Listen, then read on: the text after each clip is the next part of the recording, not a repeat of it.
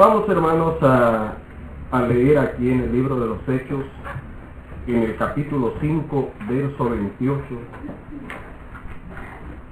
diciendo, no os mandamos estrictamente que no enseñéis en este nombre y ahora habéis llenado a Jerusalén de vuestra doctrina y queréis echar sobre nosotros la sangre de ese hombre.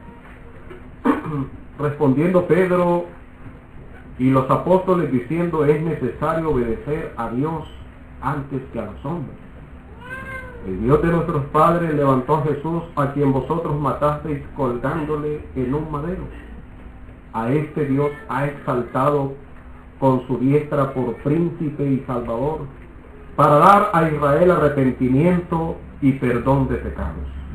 El verso 32. Y nosotros somos testigos suyos de estas cosas y también el Espíritu Santo, el cual ha dado Dios a los que le obedecen. Ellos oyendo esto se enfurecían y querían matarlos.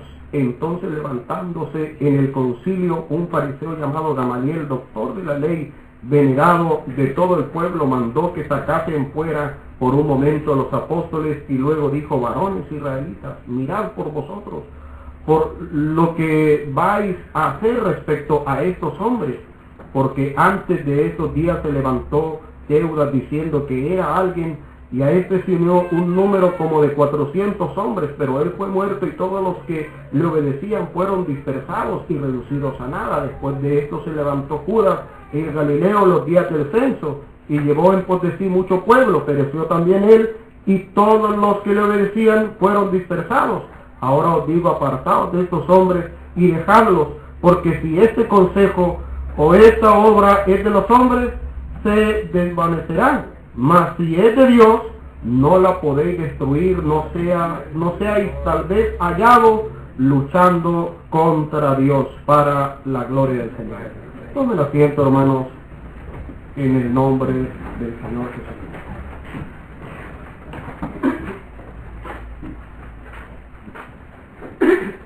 El día eh, de ayer su hermano llegaba de Santiago muy tarde y fueron realmente tres días de reunión, aunque fue un día propiamente tal, específico, todo el día la reunión, pero los demás días, nuestro hermano en la mesa siempre, nuestro hermano Rogelio, nos estaba, hermano, hablando, aconsejando, y una de las prioridades de la reunión fue lo que es la evangelización, que puedan, hermano, llegar almas a la iglesia y al pueblo de Dios.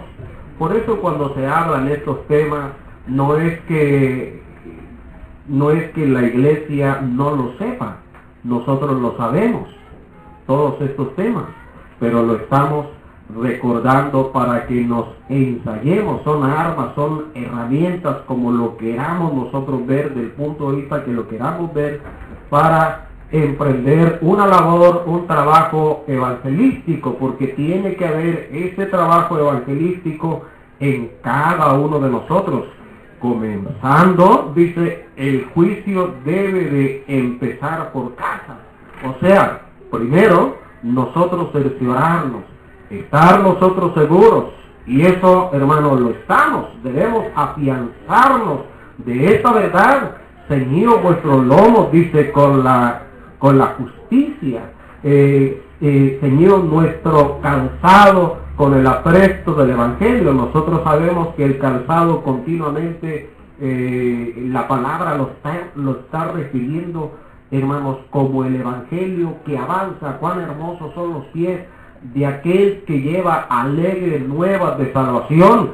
Al hijo pródigo se le puso calzado en sus pies Juan el Bautista dijo que no era digno de sacar la correa, las correas de su calzado porque él pertenecía a, otro ministerio que es el ministerio profético y que ahora los apóstoles son dignos de desatar y de amarrar, de fianzar las correas del Evangelio, del calzado del Evangelio. Por eso los apóstoles nos aconsejan que nos aconsejan que nosotros nos ciñamos, hermanos, con el apresto del Evangelio, nos cercioremos, nos aseguremos, porque para salvar a las almas, dice, a otros salvar, aún arrebatándolos de dónde? Arrebatándolos del fuego. Para salvar a otros debemos de estar primeramente nosotros salvos, debemos de estar nosotros seguros. El juicio dice comienza por casa. Entonces nosotros debemos de saber, de conocer estas cosas, de cerciorarnos de ellas y empezar, hermanos, eh, la evangelización por nuestra familia. Por eso San Pablo le decía a aquel carcelero, cree tú y serás salvo tú y tu casa, porque de ahí, del padre de familia, de la madre de familia, tiene que, hermanos, comenzar comenzar la evangelización, la predicación de la palabra, haciendo, induciendo, hermanos, a la al llamamiento de Dios en nuestros hijos, induciendo, aunque el llamamiento lo va a hacer Dios, pero nosotros debemos de inducirlo, o sea, ayudar a que nuestros hijos sean llamados por nuestro Dios. ¿Sí, hermano? Ayudar a ellos por eso no puede haber, hermanos, alguien que diga, mi hijo me, me invitó a la iglesia, mi hijo me está apoyando para que yo venga a la iglesia. No puede ser, tiene que ser lo opuesto. Nosotros apoyar a nuestros hijos, nosotros invitar a nuestros hijos, hablarle, hermanos, de esta palabra, hablarle de este evangelio, inducir, ayudar porque a veces queremos que toda la obra la haga realmente Dios. Vete al templo, vete a la iglesia a orar, vete a oír la palabra y esperamos nosotros que ellos comprendan claramente una dominical eh, eh, en una forma tan explícita, pero no va a ser así. El niño no va a entender, sino que nosotros debemos de darle el apoyo, debemos de darle la ayuda, como aquellos arbolitos que les se le ponen unas estaquitas para que puedan ellos, hermanos, se le induce así que lleven una, vamos a decir, un buen crecimiento y un crecimiento recto para que esas eh, ramitas den buenos frutos. Eso es lo que queremos también con nuestra familia. Entonces vamos a empezar por ahí nosotros la evangelización por nosotros mismos y también por nuestra familia por nuestra casa, por nuestro hogar, jamás perdiendo la esperanza que nuestra familia algún día, hermanos, se va a convertir a la iglesia santa del Señor. Jamás nosotros vamos a perder la fe, jamás vamos a perder nosotros la esperanza. Me hablaba una hermana hace años, sí, en El Salvador, una obrera, y decía, hermano, yo estuve casada, dice, en el mundo, me separé, luego entré a la iglesia y entré sola, dice, a la obra. Entré sola y quiero estar sirviendo en la obra. Pero mi preocupación más grande eran mis hijos, que ellos quedaron con su padre porque él era un, un gerente de una gran empresa y quedaron, él, él, él con mucho dinero y mucho juicio ganó la tutela de los hijos y ahora dice, mi gran preocupación es el alma de mis hijos. Yo lo veía todo perdido, dice, pero de pronto llegaron los hermanos y empezaron a visitar a mis hijos, a hablarles, se topaban en la universidad con ellos, se topaban en las calles con ellos y empezaron a hablarle la palabra y ahora mis hijos, dice, están asistiendo a la iglesia. Bendito sea el nombre del Señor. Una hermana que siempre estuvo orando, jamás perdió ella la esperanza de que llegaran sus hijos a la iglesia. De ahí, hermanos, depende nosotros siempre el buen concepto que, que podamos nosotros darle la buena imagen, que podamos nosotros entregarle a nuestros hijos respecto a lo que es la iglesia santa del Señor. es una iglesia bendita, es una iglesia perfecta, es una iglesia que tiene una doctrina pura, es una iglesia sin igual. Ese debe de ser nuestro concepto. Cuando decimos somos de la iglesia, la luz del mundo, Hermanos, estamos hablando de una luz, estamos hablando de una claridad que vamos a expresarle a nuestra familia de lo que es la iglesia, de algo precioso, de algo maravilloso a nuestros ojos. Es algo maravilloso a nuestros ojos, porque esto es de parte de nuestro Dios. De parte de Dios es esto, y es cosa maravillosa a nuestros ojos. Ellos no entienden, nosotros sí entendemos. Decía aquel, aquel joven ciego, eso es lo maravilloso, que ustedes no sepan eh, quién sea, pero a mí me abrió los ojos. Eso es lo maravilloso, que el mundo no entienda y a nosotros nos abrió los ojos, ¿dónde? En su santa y bendita iglesia, porque la iglesia tiene un, una comunión con nuestro Dios. Tiene una comunión con Él.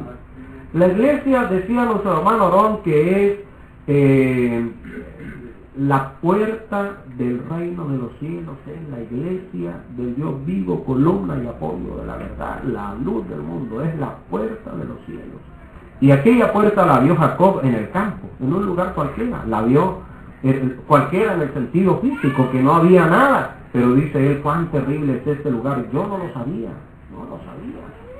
No es otra cosa que casa de Dios y puerta del cielo, porque era una puerta abierta en donde fluía comunicación, donde subían ángeles, donde bajaban ángeles. Aquí en la iglesia, donde hay comunicación, donde se, donde se derrama la gracia de Dios y el Evangelio viene a nuestras almas y nos hace vibrar, nos hace llorar. Estamos oyendo la palabra y estamos diciendo amén, gloria a Dios, aleluya. estamos cantando, mi hermano levanta su y lo mueve. ¿Por qué? Porque siente algo en su alma, siente algo en su corazón. Porque estamos en el pueblo de Dios. Porque esta puerta no está cerrada, esta puerta está abierta porque es la iglesia la luz del mundo. Una ciudad asentada sobre un monte dice no se puede ocultar, no se puede esconder. Desde este monte, si hallamos nosotros en lo físico, en lo humano, hermanos, allá en el norte dicen los científicos que Chile tiene eh, uno de los cielos más puros de toda la humanidad y en el norte hay un, hay un cerro por ahí por La Serena donde han puesto observatorios y hay otros proyectos más en otros cerros. Han puesto observatorios porque de ahí se puede contemplar el cielo en una forma más clara más específica, más pura. Nosotros, hermanos, desde este lugar podemos contemplar el reino de los cielos. Recordamos que sobre este monte han habido muchas almas y a una de ellas la recordamos llamado Esteban. Miraba los cielos abiertos y al Hijo de Dios sentado a la diestra del Padre Celestial. Lo estaban apedreando, lo estaban maltratando, porque no aguantaban, porque no soportaban, hermanos, la palabra de la verdad. Y él sobre ese monte miraba los cielos abiertos, porque es la iglesia del Señor. Una secta, una secta es diferente.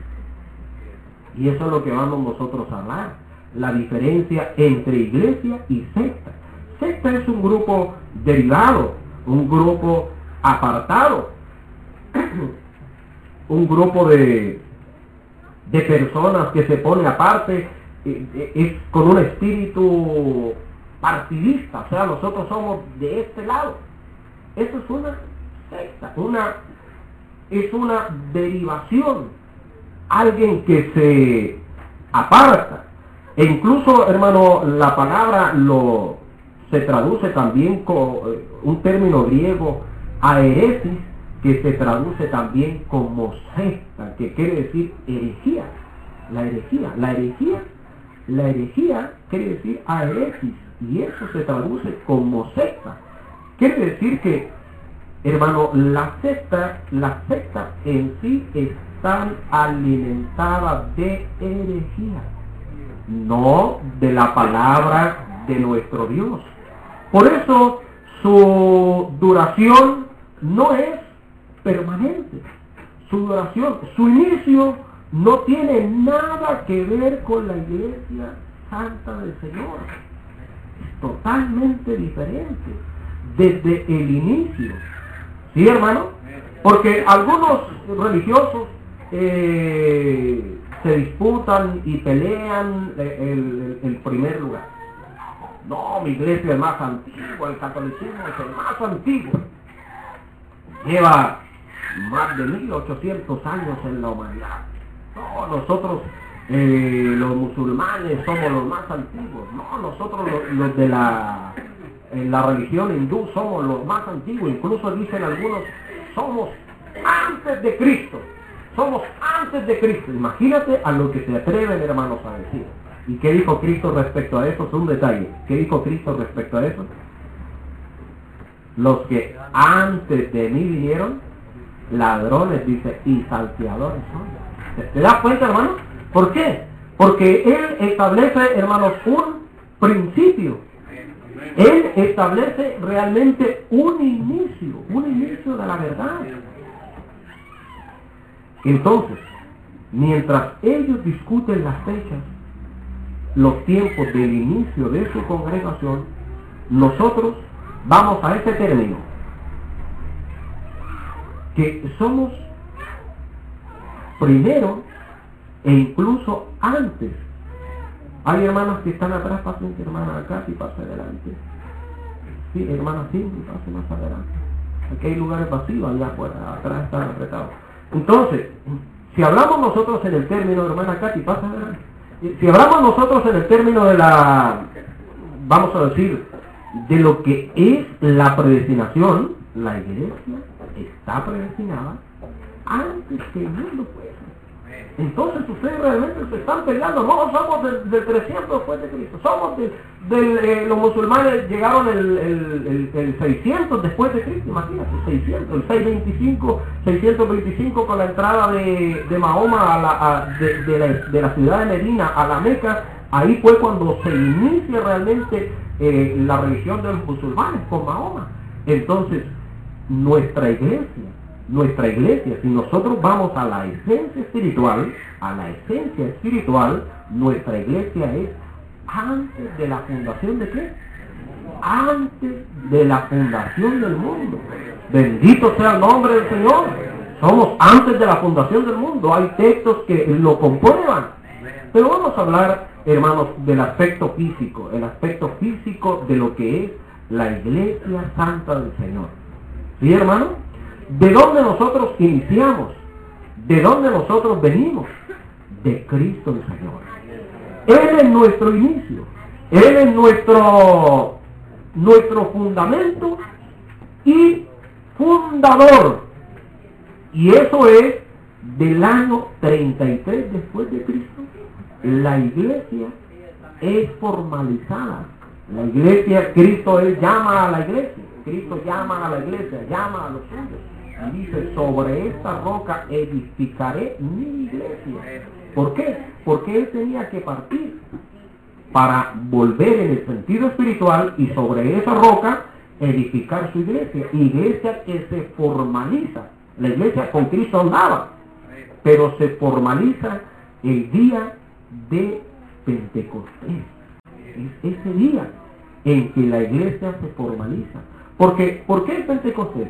Porque el Pentecostés era la fiesta de las cosechas, la fiesta de las primeras cosechas, en donde se adentraban los, eh, los agricultores, se adentraban al trigo y hallaban el trigo de selección, el trigo que estaba como más blanquito, hermanos, eran las primeras cosechas y se adentraban a las plantaciones y sacaban, hermanos, los seleccionados, ¿verdad? Los seleccionados y llevaban ese triguito y hacían un pan y ese pan se lo ofrecían a Dios. ¿Verdad? Bueno, Jesús dijo que este evangelio tenía que ser predicado porque los campos están blancos. ¿Qué, miraba? Que ya había, iba a haber una cosecha. Iba a haber una cosecha. Entonces, dice, hay un salmo que dice, irá andando y llorando. Irá andando y llorando el que lleva la preciosa familia. Pero volverá a venir trayendo, dice, sus gavillas. Cristo murió y resucitó, volvió y tomó esas primeras gavillas. Y hermanos, es, ese primer fruto, mi siervo justo quedará satisfecho por el fruto de la aflicción de su alma. Los primeros frutos son el día de Pentecostés, esos hermanos sellados, bautizados. Bendito sea el nombre del Señor. Pero no quiere decir que la iglesia no siga dando fruto. No quiere decir que ahí se acabó, ahí terminó. No, eso es, hermano, no es una secta. Una secta tiene su principio y tiene su fin. Una iglesia tiene su principio y no tiene fin. ¿Sí, hermano? La iglesia no termina, la iglesia no se acaba. Entonces, sigue dando fruto. Ese árbol sigue dando fruto. Porque El Salmo 1, el Salmo 1 está hablando de Cristo. Será como árbol plantado junto a corriente de agua. ¿Cómo dice? Que da su fruto. Allí está, el día, el día de Pentecostés era su tiempo. Era el tiempo. La hora ha llegado. Glorifícame como... Eh, glorifícame a mí. ¿Te fijas, hermano? Al lado tuyo. La hora viene y ahora quiere decir que Jesús jamás se saltó los tiempos. Ese era el tiempo. Que da su fruto a su tiempo y su hoja no cae y todo lo que hace prosperará. No así los malos que son como el tamo que los arrebata quién. Ahí está hablando de la iglesia y está hablando de una secta. está. claro. Da su fruto a su tiempo. Hermano, yo por qué llegué en este tiempo y no llegué antes a la iglesia. Hermano, yo a mí me gustaría haber nacido en la iglesia. ¿Por qué no llegué joven a la iglesia? No, no podemos decir eso. Porque, hermano, da su fruto a su tiempo. Bendito sea el nombre del Señor. ¿Cuál tiempo? El que yo quiero no es cuando yo quiero, no, es cuando Dios quiere traerme a la iglesia. Y ese es el tiempo, el tiempo propicio en día de salvación, en tiempo aceptable te oído. Hoy es el tiempo aceptable, hoy es el día de salvación. Entre, entre tanto dice, se dice hoy. Si hoy o ya siempre está hablando de un presente glorioso. Da su fruto a su tiempo. Y su hoja, ¿por qué no cae su hoja? ¿Por qué no se cae ni un alma? ¿Por qué no se pierde ni un alma? ¿Te das cuenta, hermano? Porque estamos nosotros disfrutando de una savia, aunque seamos hojas.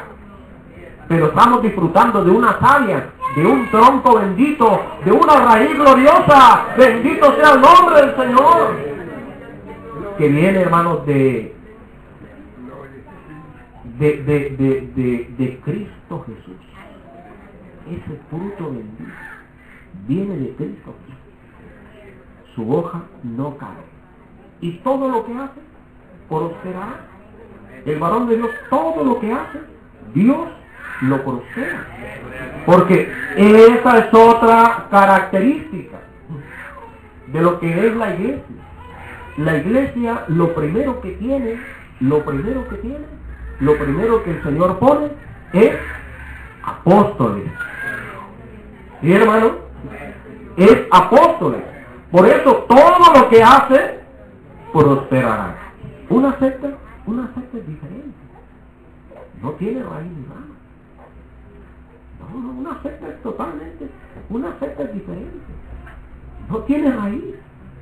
Entonces, como no tiene raíz, se va a acabar, se va a terminar, se va a secar. Pero es que hermano, ¿cómo usted me está diciendo eso? Si yo lo veo eh, los veo verdes, los veo fuertes, llegan los templos, llegan los estados, tienen poder, tienen poder en el, en el gobierno, hermano.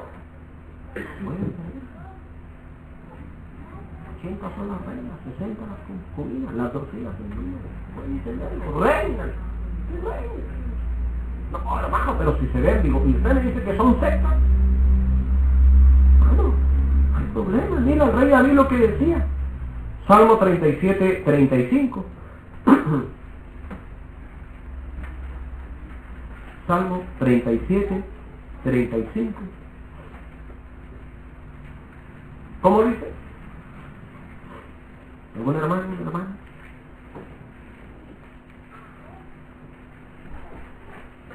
Vi yo al impío sumamente enaltecido y que, y que se extendía como laurel verde pero el paso, pero él pasó y aquí ya no estaba, lo busqué y no fue hallado. Vi al impío sumamente enaltecido, como laurel verde. Ah, ¿y cómo usted me está diciendo que una secta es un árbol que no tiene raíz? Y dice que como laurel verde. Pero lo busqué, al paso del tiempo, no estaba. El rey David incluso habla en algunas partes y dice que los impíos son como el pasto que crece en el tejado, que nadie los planta, pero crecen igual. Pero al fin del tiempo, hermanos, se secan, porque no tienen raíz, no tienen raíz. no tienen un principio, no tienen un inicio, como lo tiene la iglesia santa del Señor. Hay una gran diferencia entonces de lo que es iglesia, iglesia propiamente tal, la iglesia, a lo que es una secta. Una secta.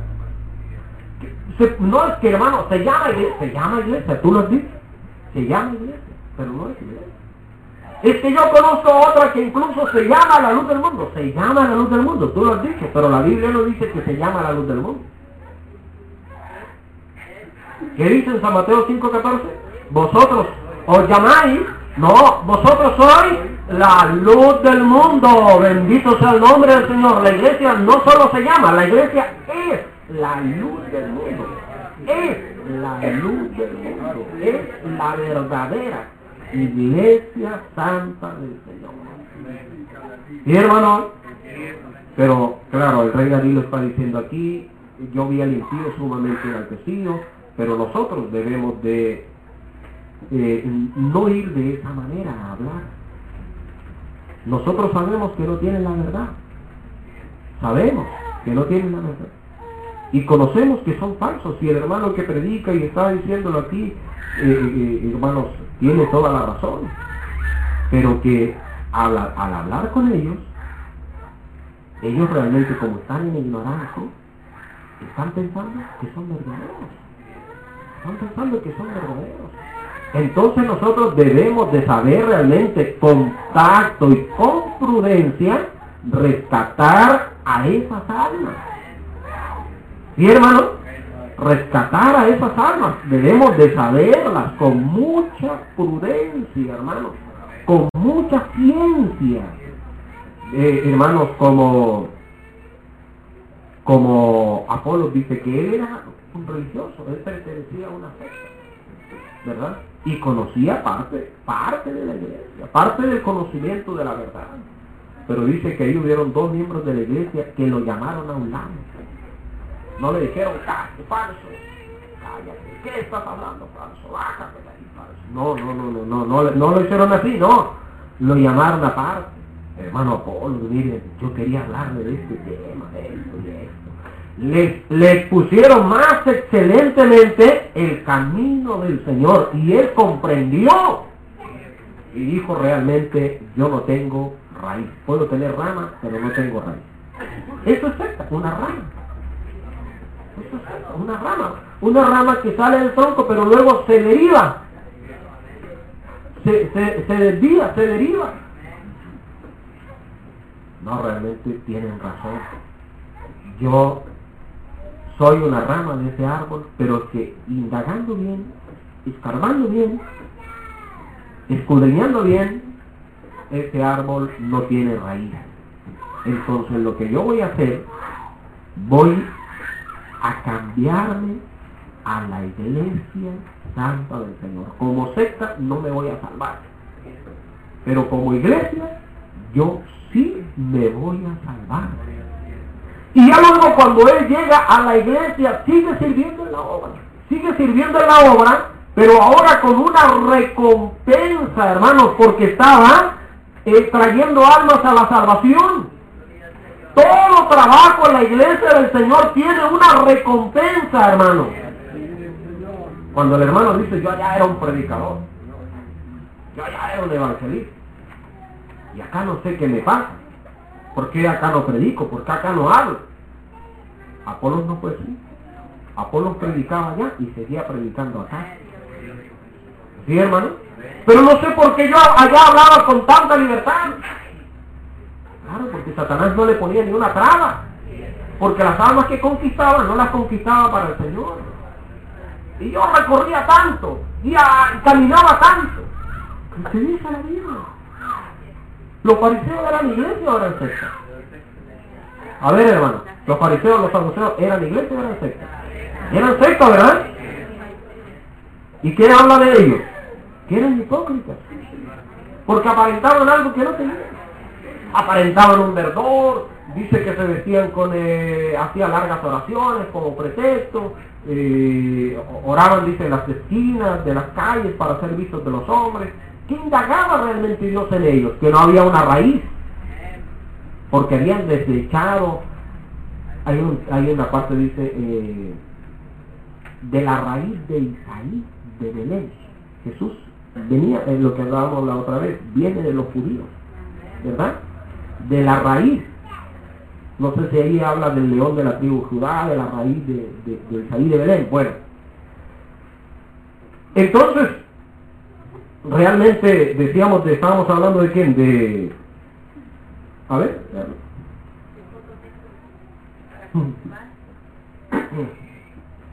Hay de vosotros escribas y fariseos hipócritas, porque recorréis mar y tierra para hacer un prosélito, y una vez hecho, le hacéis dos veces más hijo del infierno. Yo le pague. Eh, Entonces, en la secta, cuando se predica en la secta y se trae un alma, hermano, lo está, lo está haciendo doble hijo del infierno. Porque lo está haciendo consciente de las cosas, de la información de Dios, no de la palabra de Dios, de la información respecto a Dios, que es muy diferente, de la información que se tiene en cuanto a Dios. Por eso, aquel, luego, trasladado a la iglesia, si no tiene realmente una valentía y una convicción, no va a hacer nada. Porque aquí Satanás se le va a oponer. Satanás no quiere que las almas se salven. ¿Sí, hermano? Pero para eso estamos en la iglesia, para tener valentía y predicar la palabra de verdad, hermano. Para eso hemos venido, hermanos, a oír el Evangelio. Para eso hemos venido a oír la doctrina santa del Señor. Para salir, para predicar, para hablar, para saber que lo que ahora vamos a hacer, todo tiene un fruto y tiene una recompensa para el Señor. ¿Verdad, hermano? Me decía la, la, abuelita de mi hermano Andrés, no, yo hermano antes iba aquí, Y yo le, decía a mi hermana, sí, mi hermana, pero ahora en la iglesia verdadera, con mayor razón debemos de dar testimonio, salir, predicar, hablar, hermanos, de esta verdad gloriosa y bendita. Bendito sea el nombre del Señor. Con mayor razón debemos de predicar el Evangelio. Claro, Satanás se va a oponer, vuelvo a decirlo, porque aquí hay fruto, hay recompensa. Pero Apolos en realidad, hermano, fue valiente. Fue valiente porque él siguió ayudando, siguió colaborando, ¿verdad?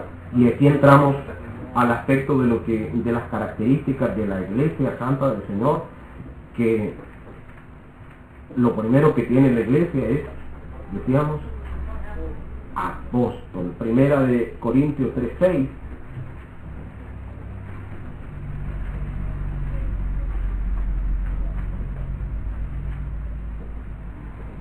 Yo planté y Apolo regó, pero Dios, pero el que el crecimiento lo ha dado Dios. Yo planté, Apolo regó, pero el crecimiento lo ha dado Dios. Esas son las características de la iglesia. Hay quien planta, ¿verdad? Hay quien planta, hay quien planta a las almas. Apolo hay quien riega. Y como la iglesia está comunicada con Dios, aunque este haya sido de una secta y ahora está regando acá, entonces aquí Dios da qué cosa? Dios da el crecimiento. Apolo también regó allá, plantó incluso. Puede haber plantado, puede haber regado, pero esas almas se secaron, no sirvió, se acabó. En el tiempo, hermano, no sirvió, incluso pueden recibir la promesa, pero allá no se recibe para salvación, para testimonio. Acá cuando llegan las almas tienen que ser confirmadas en la promesa del Espíritu Santo de Dios. Entonces decíamos, el texto que nosotros leíamos en toda su extensión, en eh, Hechos 5.28,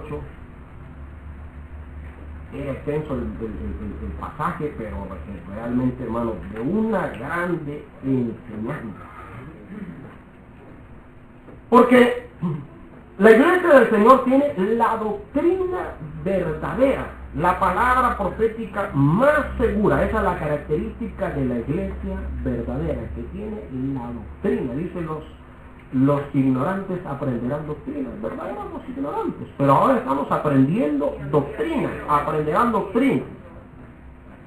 Los amenazaron de muerte que no sigan predicando, os mandamos estrictamente que no ens- enseñéis en este nombre y ahora se ha llenado Jerusalén de vuestra doctrina. ¿Por qué crecía tan rápido? Porque era la iglesia verdadera del Señor.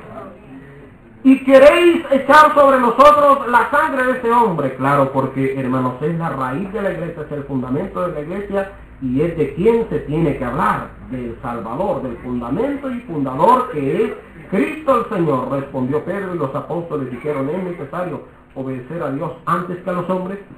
Esa es otra característica de la iglesia, que la iglesia no obedece al hombre, obedece a Dios. No está fundada sobre, hermanos, sabiduría de hombre, sobre doctrina de hombre. Nosotros obedecemos al gran apóstol de Jesucristo porque Dios habla en él. Porque Dios Jesucristo habla en él y todo lo que él dice es lo que Cristo está diciendo. ¿Verdad? Es necesario obedecer a Dios antes que a los hombres porque él mismo obedece, no se, no se manda solo. A él lo manda Cristo el Señor.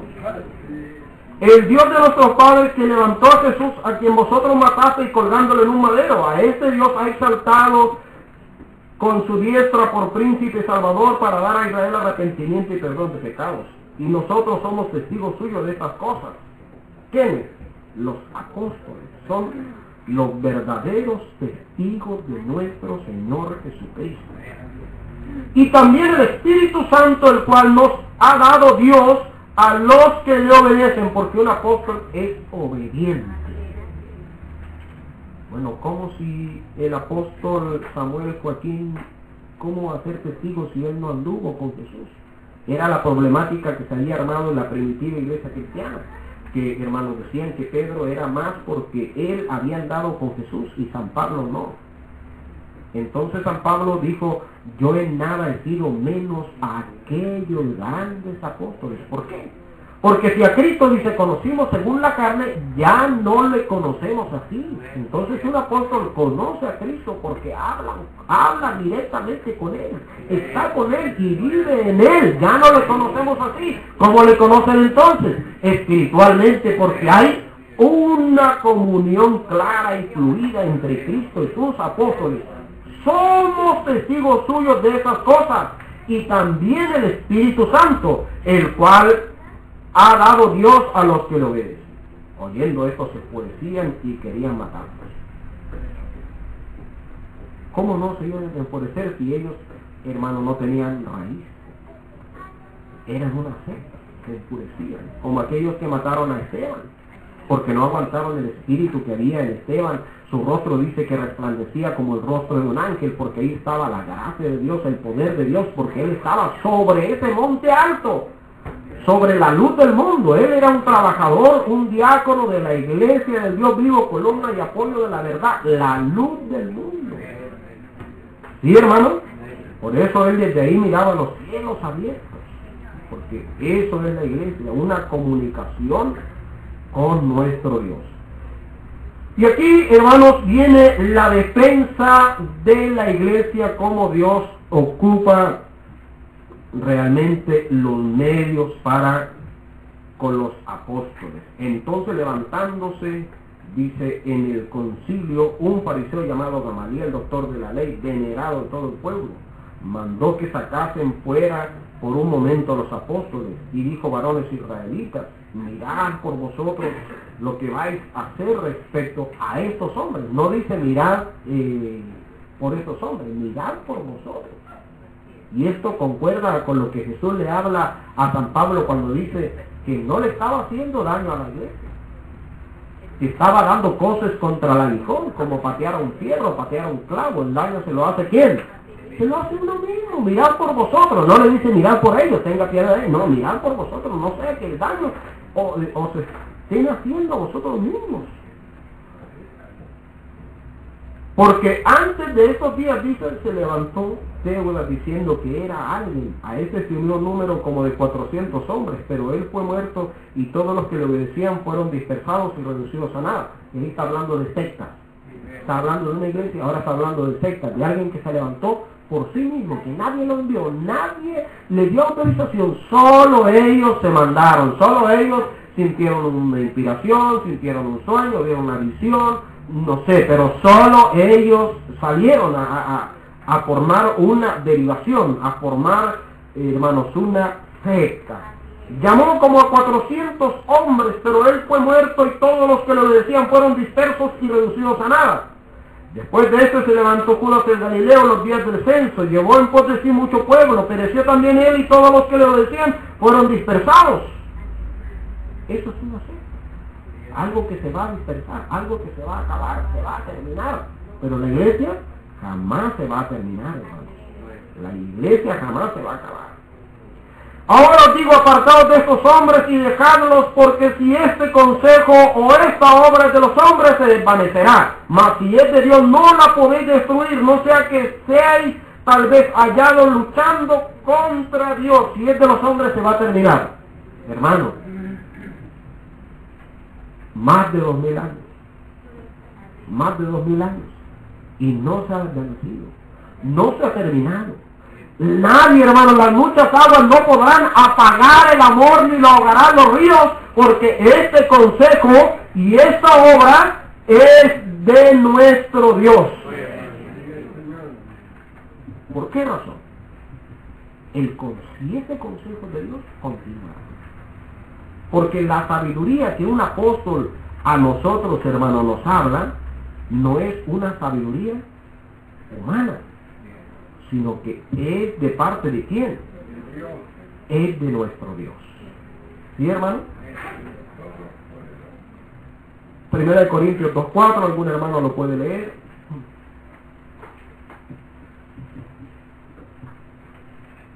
Y ni mi palabra, ni mi predicación fue con palabras persuasivas de humana sabiduría, sino con demostración del Espíritu de poder, para que vuestra fe no esté fundada en la sabiduría de los hombres.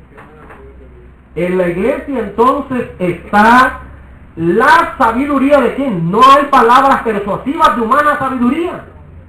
No, sino que hay sabiduría de quién. Sabiduría de Dios. Dada por un apóstol. Conocimiento de Dios y demostración del Espíritu de Dios. La demostración de lo que ha hecho Dios en nuestra vida. El cambio que ha hecho Dios en nuestra vida. Ese cambio, hermano, no, no pudo venir de otra parte, ni de menos de nosotros mismos, sino este cambio ha venido de parte de quién? De parte de nuestro Dios en nuestras vidas.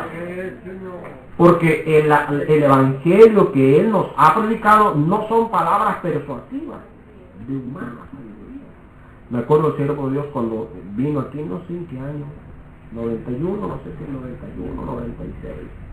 Mi hermano habló que él en el hotel el hotel que hay acá de la frontera, miraba por la ventana y miraba un grupo de religiosos, un grupo de religiosos y que estaba ahí predicando.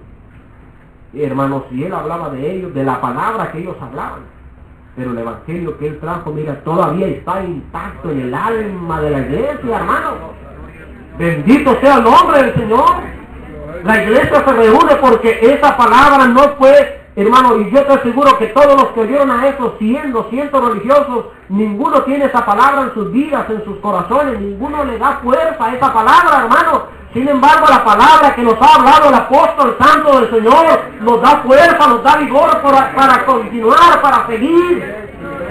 Porque es la palabra bendita de nuestro Dios. Porque Él no vino aquí con palabras persuasivas de humana sabiduría, sino con la demostración del Espíritu de nuestro Dios. Y como esta iglesia es predestinada, porque Dios no hace nada así a la rápida, al azar, voy a improvisar, voy a formar No, no, no, no. Dios hace todo en orden, dice que creó todas las cosas con fidelidad. ¿Sí, hermano? Entonces, como esta iglesia es predestinada, el alimento que nos da es predestinado. Está tan bien elaborado, hermano. Tan bien preparado. Bendito sea el hombre. Aquí mismo, verso 7.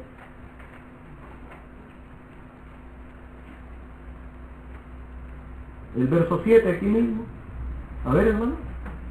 Mas hablamos sabiduría de Dios en misterio la sabiduría oculta la cual Dios predestinó antes de los siglos para nuestra gloria, la que ninguno de los príncipes de este siglo conoció, porque si lo hubieran conocido, nunca habrían crucificado al Señor de gloria. Dios le pague, bendito sea el nombre del Señor. Más hablamos sabiduría de Dios en misterio. ¿Misterio para quién? ¿Para nosotros? No, para los hombres. Para las sectas. Por eso no, ellos no van a entender nunca esto. No, hermano, no sé por qué no entienden, no sé por qué. Si están leyendo eso, es que no lo van a entender. Para que viendo no vean. Porque Dios ha puesto una venda en sus ojos, pero de nosotros la ha quitado. Sabiduría oculta, la cual Dios predestinó antes de los siglos para nuestra gloria, para gloria y alabanza de la iglesia verdadera del Señor. ¿Sí, hermano? Porque esta doctrina revelada es para la gloria de la iglesia. Es para testimonio de la iglesia santa. Es la doctrina del Espíritu, la doctrina del alma. Verso 10, pero Dios nos la reveló a nosotros por el Espíritu. ¿Nosotros cuáles? No a toda la iglesia, sino al apóstol. Aquí está hablando el apóstol. 1 Corintios 2.10, pero Dios nos la reveló a nosotros por el Espíritu, porque el Espíritu todo lo escudriña, aún lo profundo de Dios, de allá la trae. Por eso dice un texto, como agua fría al alma sedienta, así son las buenas nuevas venidas de lejana tierra. Ha caído esta agua, hermanos, en una tierra sedienta, en una tierra seca, y ahora, hermanos, el hermano, la hermana, da frutos agradables delante de nuestro Dios. Bendito sea el nombre. Una secta que, a ver, estamos hablando, el tema es la diferencia entre iglesia y secta. Ese es el tema que estamos tratando, diferencia entre iglesia y secta. Una secta que tiene. ¿Qué tiene, hermano? ¿Tiene una sabiduría de Dios? ¿Tiene una sabiduría predestinada antes de la fundación del mundo? ¿Tiene consejo de Dios? No tiene el consejo de Dios. No, hermano. No tiene fundamento. No tiene raíz. Entonces, ¿de dónde sacan lo que tienen ellos? Del corazón de ellos. ¿Verdad? Proverbios 19, 21. Proverbios 19, 21. Profetizan ellos de sentimientos carnales y personales. No, que decía uno cuando yo... Sí, léalo. Muchos pensamientos hay en el corazón del hombre, mas el consejo de Jehová permanecerá. Yo le pago. Muchos pensamientos hay en el corazón del hombre. Mas el consejo de Jehová permanecerá. Entonces lo que ellos hablan es, del pensamiento de ellos. La idea que ellos tienen. No, que a mí Dios me sacó yo estaba en el hospital y yo le prometí al Señor, Señor, si tú me sanas y yo voy a formar una iglesia. ¿Me fijas? Y yo como le prometí eso al Señor, entonces si Dios me sanó, yo formé una iglesia. Ese es el pensamiento de ellos. Y yo pienso que este camino es de verdad, que este camino de salvación. Hay caminos que al hombre le parecen rectos en su propia, pero el fin de él es muerte. Porque es el una secta, hermanos, está basada en una palabra dogmática, en una palabra de hombre. Es el pan que ellos elaboran. El pan que ellos elaboran. Y que, hermanos, se lo, se lo comen, se lo lo, lo dije, se lo comen, pero no les va a servir realmente para la fortaleza del alma. Les puede servir, hermanos, para esta vida. Porque dejó de tomar, dejó de robar, dejó de drogar. Les va a servir, sí les va a servir. Les va a servir, ¿cómo no? Porque es un conocimiento, un consejo humano, es un conocimiento, una sabiduría de los hombres. Le va a servir, sí.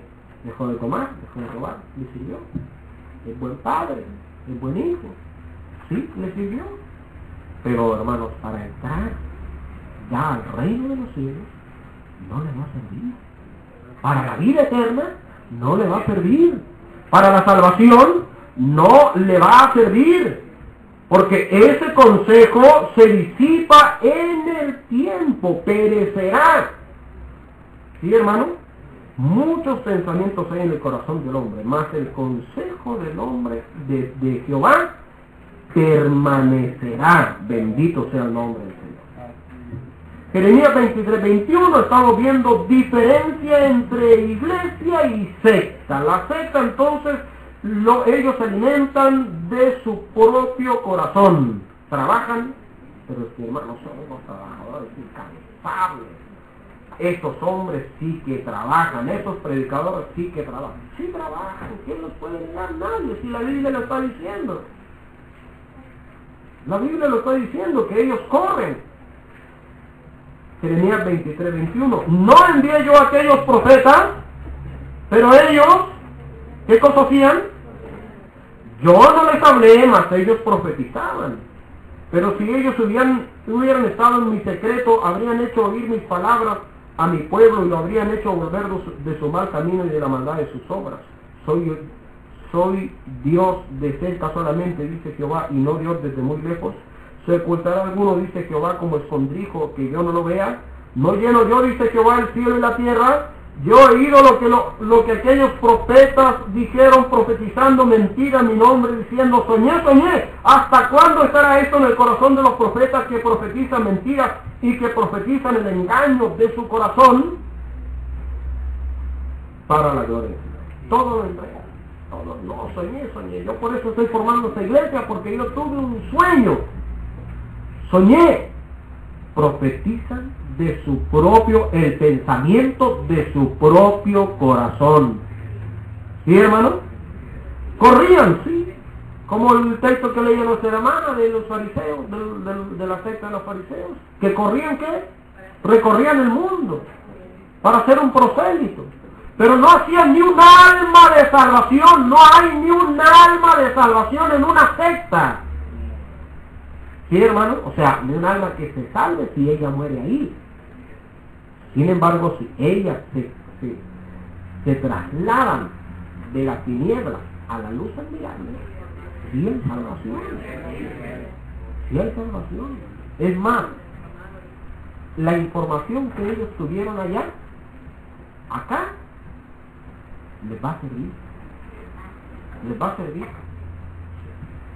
Porque lo que tienen que hacer ahora es ordenar es, poner cada cosa en su lugar, dentro de lo que es información. Es ordenar. Por ejemplo, en una secta, un apóstol él es lo último para él. Es lo último. Los pastores son los primeros, ¿verdad? Si vemos nosotros el escalafón, eh, apóstoles, profetas, evangelistas, maestros, pastores. En ese escalafón, para ellos, el apóstol es lo último. Y primero es el pastor. No existe. O sea, son lo último en el sentido que para ellos los critican. No, que este le negó, que este le traicionó, que este fue aquí, que este... Siempre están criticándolos. ¿Verdad? Y si tú le hablas de un apóstol, imposible. Imposible. No existen. Y si existen para ellos en, en, en vamos a decir, en la historia, los critican. ¿Verdad? Toda esa información la traen acá y acá tienen que voltearla. Lo que era último para ellos, ahora tiene que ser lo primero. Y lo que era lo primero, ahora tiene que ser lo último. Bendito sea el nombre del Señor. Mira qué hermoso, hermanos. Toda esa información acá, hermanos, el Señor se las invierte. Por eso dice, ay de lo que, de los que a lo dulce le llaman amargo. Ay de ellos, a lo, que a, lo dulce le llaman amargo. ¿Verdad? Llegan acá y, y, a eso que allá le decían amargo, acá tienen que decirle que dulce. ¿Sí, hermano? Porque por sus labios fluye la sabiduría de Dios, el conocimiento de Dios. Sus palabras son dulces más que la miel y que la que destila del panal. Es más, su siervo es amonestado con ellos. En guardarlos hay grande galardón. Si yo guardo la palabra de un apóstol, tengo grande galardón galardón, la vida eterna. Bendito sea el nombre del Señor. ¿Te fijas qué precioso es esto, hermano?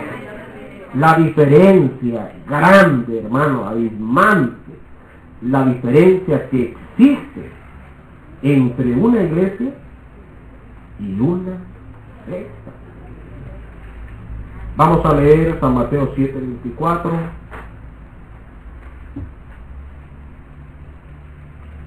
San Mateo 7, 24. Cualquiera pues que me oye estas palabras y las hace, le compararé a un hombre prudente que edificó su casa sobre la roca.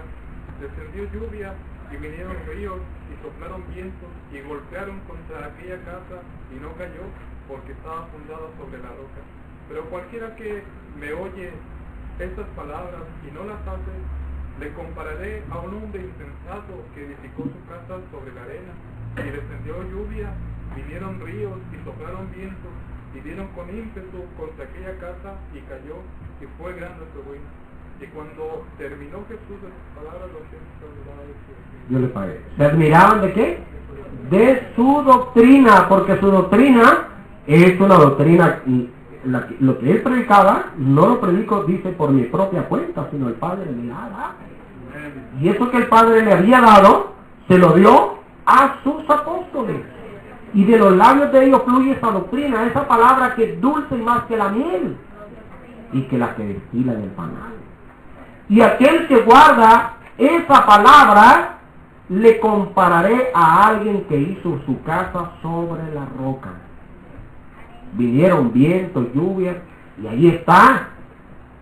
Ahí está, hermano, nada ni nadie lo aparta porque está sobre la roca, sobre Cristo, está sobre la iglesia santa del Señor, porque la iglesia está fundamentada sobre la roca, nada ni nadie la puede mover, ¿verdad?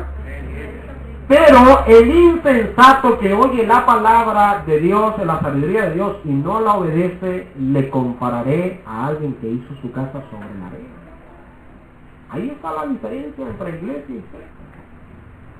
Ahí está la diferencia. La iglesia está edificada sobre la roca. Una secta está edificada sobre la arena. Ahí está la diferencia. ¿A dónde es más fácil edificar? ¿En la roca o en la arena? En la arena. Para nivelar una roca, hermanos, hay que hacerle har- harto trabajo.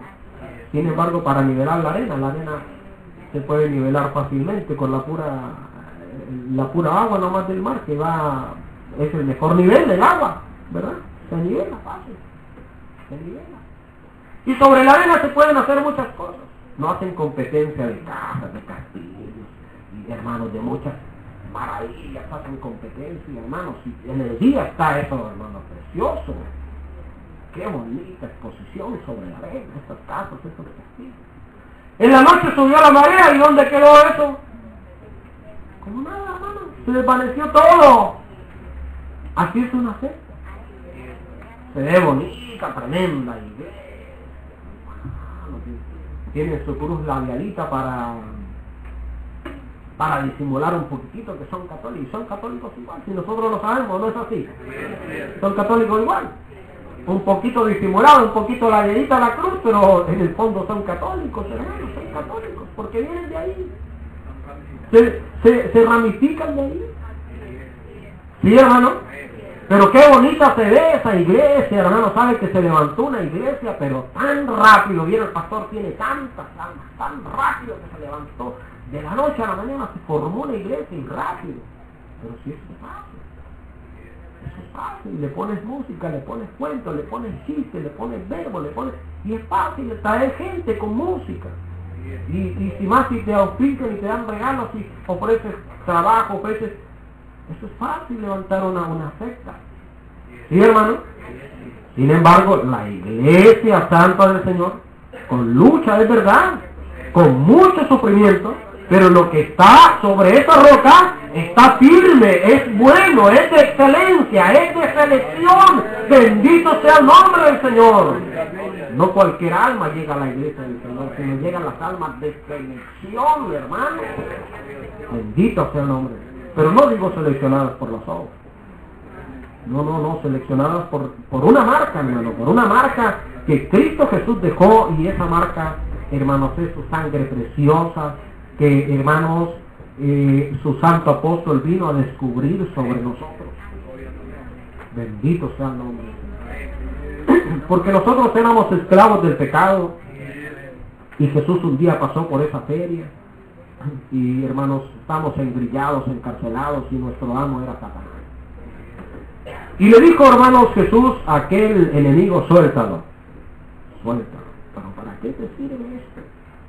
Si es malo, es aquí, es allá, suéltalo, porque este tiene las marcas de mi sangre. Bendito sea el nombre de Jesús.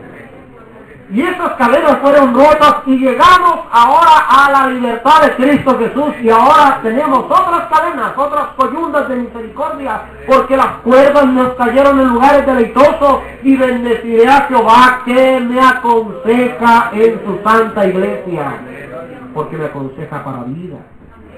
Porque quiere lo mejor para mí, que yo sea mejor, que yo me salve, que yo entre al reino de los cielos, que quiere que yo sea un elemento servicial en su pueblo, en su iglesia. Podemos hacerlo porque hay estabilidad, hay seguridad, porque estamos sobre la roca. Y sobre la roca están los grandes pilares, los grandes pilares que no se mueven, los grandes baluartes, porque esa es la iglesia santa del Señor. Primera de Timoteo 3.13.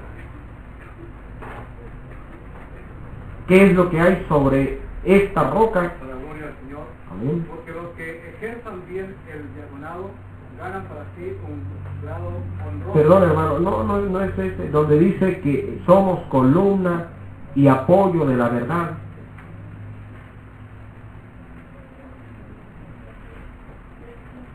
¿3.15, ver? Para que si no sepa cómo debes conducirte en la casa de Dios, Dios le pague, bendito sea el nombre del Señor. Somos, estamos en la iglesia, en la casa de quién? La casa, la iglesia qué es? La casa de Dios. La iglesia es la casa de Dios. Una casa fundada sobre qué? ¿Sobre la arena?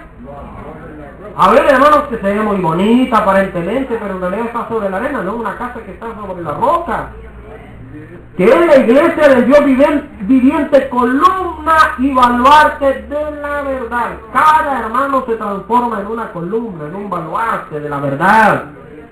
No tenemos de, miedo de fundarnos sobre esta roca, de ser baluartes, columnas en la iglesia, porque abajo nuestro está una roca sólida, hermano. Y sobre nuestro, hermano, no se Tenemos una esperanza gloriosa. En realidad, hermanos, aquí en la iglesia nosotros estamos en la antesala del reino de los cielos. La antesala del reino de los cielos. Y hermanos, como antesala del reino de los cielos, este es un ensayo que nosotros estamos haciendo para entrar a la vida eterna. ¿Sí, hermano? Por lo tanto, este, esta prueba, este ensayo, nosotros debemos de pasarlo Debemos de esforzarnos en la iglesia, ser mejores cada día, hermanos, eh, estar en amistad espiritual con mi hermano y con mi hermana. no es posible que yo esté criticando mi mismo cuerpo. ¿Cómo es posible que esté criticando mi cuerpo? ¿Verdad? ¿Cuántas veces nosotros tenemos un, a lo mejor un dedo con problemas, un pie con problemas, no importa, usamos el mejor, nos esforzamos y usamos el mejor calzado. ¿O no es así? Si a algún hijo nuestro le hallan el pie plano, ¿qué hacemos? Y el doctor nos dice, tiene que comprar este zapato. Pero este zapato vale tres veces más que el zapato normal. Para que ayudarle a ese niño. ¿Qué hacemos nosotros? Nos esforzamos y le compramos, ¿verdad? Cuando son niñitos, a fin de que estén mejor. Entonces nosotros no podemos hacerlo, hacernos mal a nosotros mismos.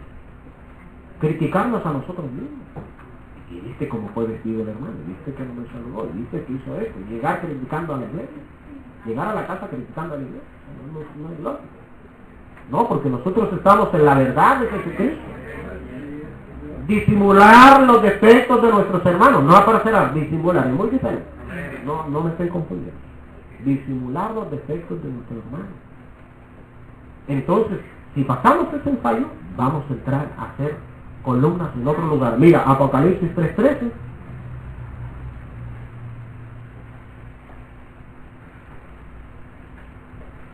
El que es columna, apoyo de la verdad aquí en la tierra, ¿qué va a hacer allá? ¿Qué va a hacer entonces de él en los cielos?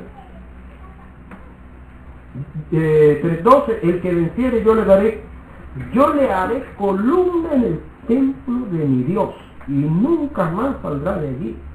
Y escribiré sobre él el nombre de mi Dios y el nombre de la ciudad de mi Dios, la nueva Jerusalén, la cual desciende del cielo de mi Dios y mi nombre nuevo. El que tiene oído, oiga lo que el Espíritu dice a las iglesias. ¿Cuáles iglesias? No las sectas. A las iglesias en el sentido de, le está hablando a la iglesia, una iglesia, ¿verdad? Pero que están, estaban en Nina, Tiatira, Filadelfia, lo desean, en, en los siete lugares.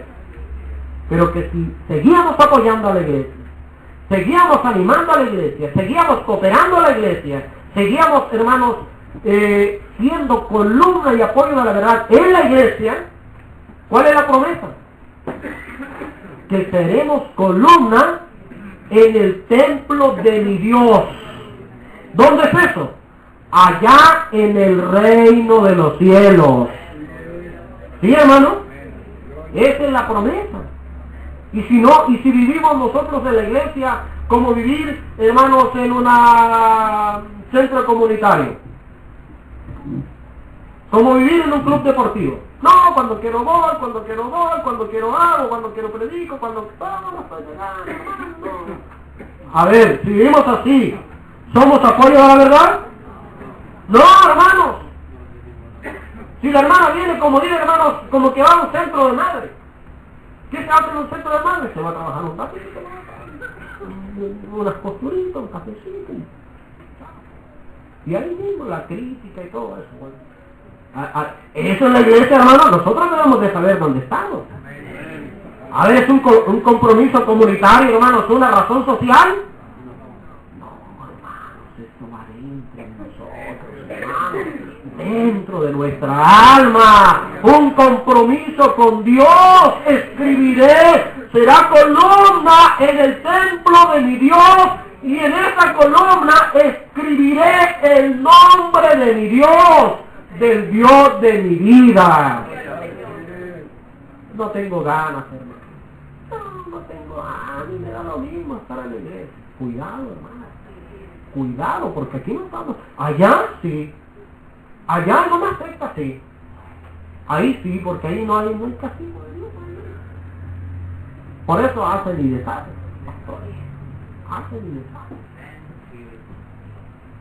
Me decía un, religioso, un, un, sectarista, me decía, hermano, yo no entiendo por qué mi pastor, todos saben que el pastor eh, está en adulterio, todos saben y nadie hace nada y el hombre predica con qué está y tiene mujeres en otros lados. ¿Cómo es posible, hermano?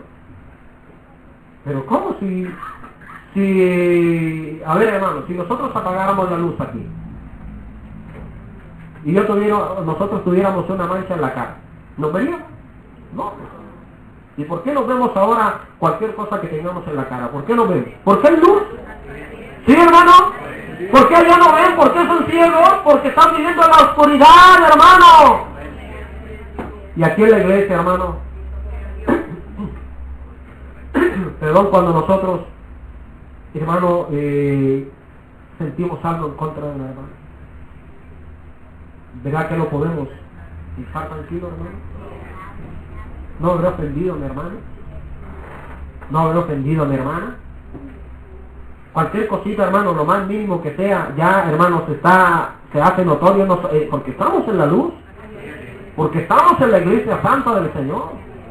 Allá entonces debemos de saber dónde estamos. Por eso yo les decía al principio que para evangelizar, para predicar, debemos de reconocer realmente dónde estamos, que no es una secta, es una iglesia de nuestro Dios, en la casa de nuestro Dios. Y debemos de vivir como tal en ella. Y que mi compromiso, mi compromiso que hicimos nosotros, no lo hicimos con el hombre no lo hicimos con el hombre, hermano. No, nosotros el compromiso lo hicimos con Dios. De servirle todos los días de nuestra vida. Y apoyar lo más que nosotros podamos a la iglesia santa del Señor. Lo más que podamos. Es mi compromiso. No con la iglesia en el sentido de los miembros de la iglesia. El compromiso con el dueño de la iglesia. ¿Sí, hermano? ¿Cuál es el dueño de la iglesia? Dios es el dueño de la iglesia, porque es la casa de Dios. Él es el dueño de la iglesia. Yo quiero estar bien con el dueño. Entonces voy a estar bien con la iglesia. Y hermano, ese debe ser nuestro consejo. Pero si nosotros, vuelvo a decirlo otra vez, hay que decirlo. Si nosotros decimos, lo tomamos esto como un compromiso, vienen, dice mi pueblo, como pueblo mío. Bien, oye las palabras, no las ponen por obra. Entonces, hermanos, vamos un tiempo sí, un tiempo no. ¿Verdad? Que llega, hermanos, eh, no, ahora sí llegó un hermano salvadoreño, ahora sí llegó un hermano mexicano, ahora vamos, vamos echarle hermano, vamos. Así no, así nunca, así nunca. O mandaron un encargado ya nos castigaron, mandaron el yo ya no voy porque mandaron un obrero a la. ¿Sí, hermano? ¿Así es la cosa? no, me gustó porque mandaron a un mismo hermano de acá y el hermano es de la zona y no me gustó, yo no voy por eso. ¿Eso es hermano? ¿Eso es la iglesia realmente? Nosotros prometimos a Dios serle fiel a Él todos los días de nuestra vida. No importa, hermanos, al que me pongan enfrente. Yo, a través de Él, voy a ver una mano. ¿Sí, hermano? No voy a ver que es mexicano, chileno, que es mapuche. No, yo voy a ver una cosa. Voy a ver la mano del apóstol de nuestro Señor Jesucristo. Bendito sea el nombre del Señor. Porque la iglesia, hermanos, tiene una visión espiritual. Porque la iglesia tiene una fe muy grande en su alma, en su corazón, hermano. Un sentimiento muy grande.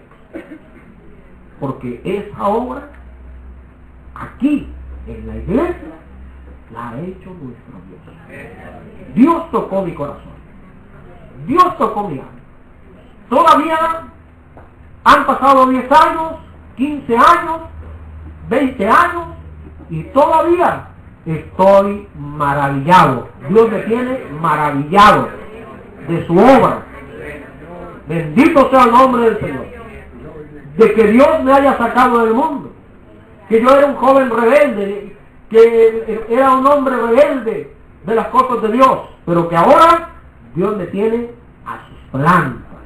Y yo le digo, como dijo eh, el apóstol San Pablo, ¿qué quieres que haga, Señor? Ser columna y evaluarte de la verdad.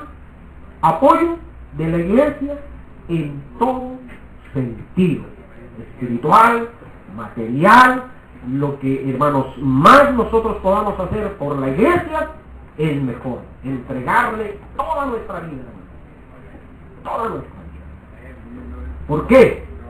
Porque nuestro fundamento y fundador nos dio ejemplo. Él entregó toda su vida por la iglesia. ¿Sí, hermano? Entonces, lo físico, la iglesia viene del 33 después de Cristo. La iglesia católica viene del siglo III después de Cristo. ¿Verdad? Se sectariza de la iglesia verdadera.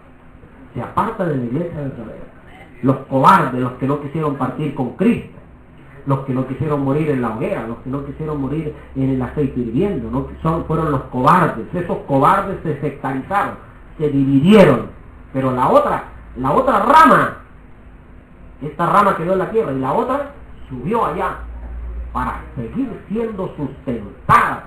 Su hoja no cae, allá está, estaban las hojas el fruto de la iglesia, su hoja no cae.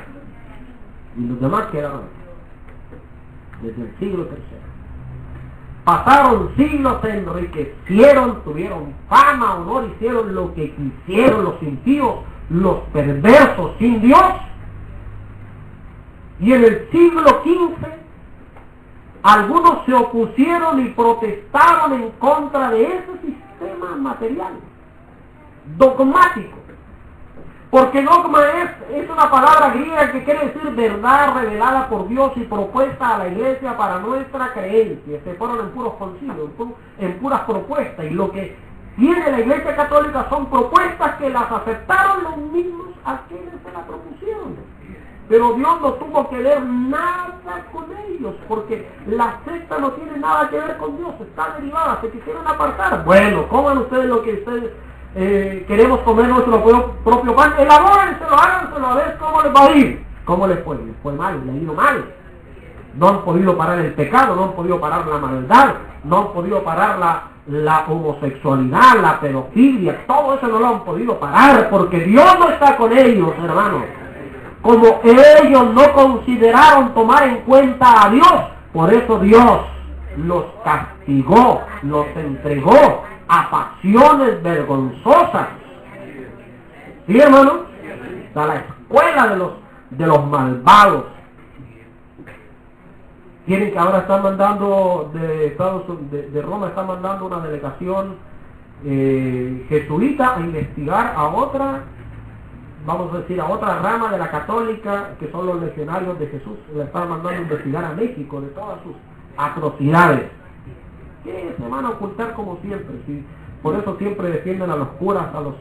¿Por qué? Porque, hermanos, si el, obispo dice algo, el cura va a decir una influencia tremenda, hermano, de pecado y maldad. Tienen plata, tienen un montón de plata, pero eso a ellos no los va a salvar. ¿Sí, hermano? Nosotros, hermano, de parte de un apóstol, no tengo oro ni plata, mas lo que tengo te doy. En el nombre de Jesucristo levántate y anda. Y ahora caminamos para nuestro Señor, andamos para nuestro Señor, hermano. Bendito sea el nombre del Señor. Mira qué precioso. Y en el siglo XV se levantó, hermanos, un sacerdote llamado Lutero, otro Calvino, y empezaron a protestar. Yo no estoy de acuerdo de esto, esto, esto. No estoy de acuerdo de la misa, no estoy de acuerdo de, eh, de los ídolos, no estoy de acuerdo y protestaron y se apartaron. Otra rama más.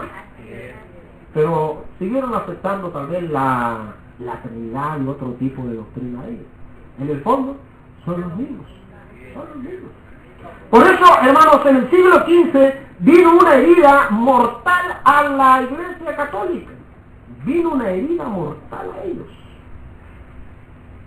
Pero según la Escritura, hermanos, eh, verso 13, Apocalipsis capítulo 13, verso 3. vi, una, vi una de sus cabezas como herida de muerte, pero su herida mortal fue sanada y se maravilló. El verso 2, a ver, para que veamos las cosas claras. Y la bestia que vi era semejante a un leopardo, y sus pies como de oso, su boca como de león, y el dragón, dice, le dio poder y su trono y su grande autoridad. La secta no tiene autoridad de Dios para nada. Del dragón de Satanás tiene la autoridad. Vi una de sus cabezas como herida de muerte, pero su herida mortal fue sanada y se maravilló toda la tierra en pos de la bestia. Claro, ¿cuál fue la herida mortal? Que le propina, le propina eh, Calvino y Lutero. Le propina una herida, ¿verdad? Porque se desglosa una herida. Pero esa herida mortal fue sanada. Y ese es el ecumenismo. ¿Verdad? Es el ecumenismo. El ecumenismo es, hermano, la organización de, lo que ellos quieren es unir todas las ideas. Que se unan todas las doctrinas, todo, todo.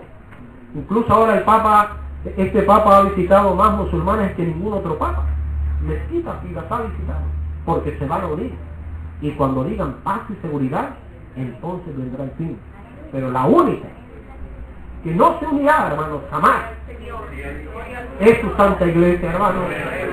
Bendito sea el nombre del Señor. A lo mejor ahí vamos a tener lucha, no importa, hermanos, seguiremos hasta el fin de nuestra vida, hermanos, porque aquí tenemos el cielo más cerca, tenemos la salvación más cerca, hermanos, que cuando creímos. Bendito sea el nombre del Señor. Hermanos, jamás, hermanos, nos uniremos, jamás negaremos, hermanos, a nuestro Dios. Jamás lo haremos, hermano. Con la ayuda santa del Señor. No porque nosotros solamente lo decimos, porque lo podemos decir y luego estar diciendo otra cosa, que nos ofrezcan eh, fama, plata, cuantas cosas. Pero Dios nos va a ayudar a todos. ¿Sí, hermano? A salir adelante con la ayuda santa del Señor. Por eso nos debemos de afirmar, porque van a venir grandes luchas, grandes rivalidades en contra de la iglesia. Ninguno podrá vender ni comprar si no tuviera la marca, la marca de la vida. ¿Sí, hermano? En los colegios van, en las universidades les pueden hacer la guerra, en los gobiernos a nuestros hijos. No importa, ellos van a triunfar porque son hijos de Dios. Sea todo esto para la gloria del Señor. ¿Crees que nos puede servir, hermano? Gloria sea el nombre del Señor. Va a cantar el coro de alabanza para glorificar y alabar el nombre de nuestro Dios. Porque nos ha traído a un pueblo precioso, a una iglesia hermosa y bendita. Todo en su lugar en el nombre santo del Señor.